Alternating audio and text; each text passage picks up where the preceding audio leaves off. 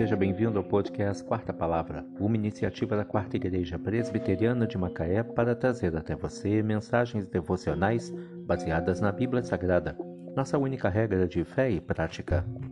Nesta terça-feira, 8 de novembro de 2022, veiculamos da quarta temporada o episódio 369, quando abordamos o tema Não seja fiador, isso é um risco.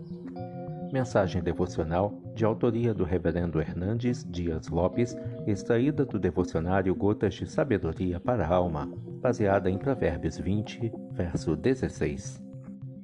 Tome-se a roupa aquele que fica fiador por outrem, e, por penhor, aquele que se obriga por estrangeiros. Conheço pessoas que perderam tudo o que possuíam por assumir o compromisso de serem fiadoras de alguém. Anos de trabalho vão embora de uma hora para outra. Toda a economia feita ao longo de uma vida escoa como que num passe de mágica. Aquilo que foi economizado com tanto sacrifício pela família perde-se para pagar a conta de estranhos.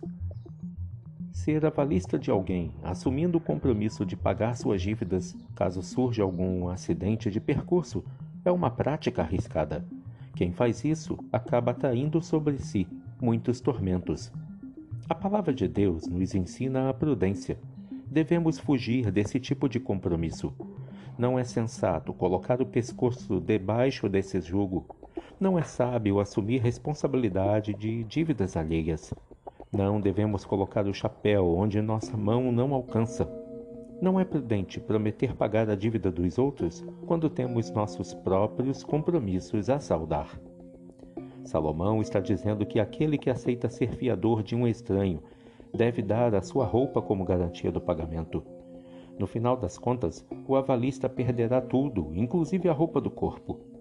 Alguém já disse, com razão, que é melhor ficar vermelho por meia hora do que amarelo a vida toda.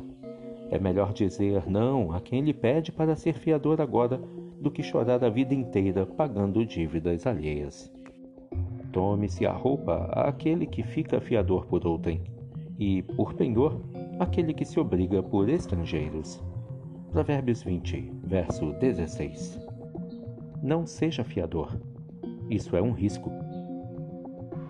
Que Deus te abençoe.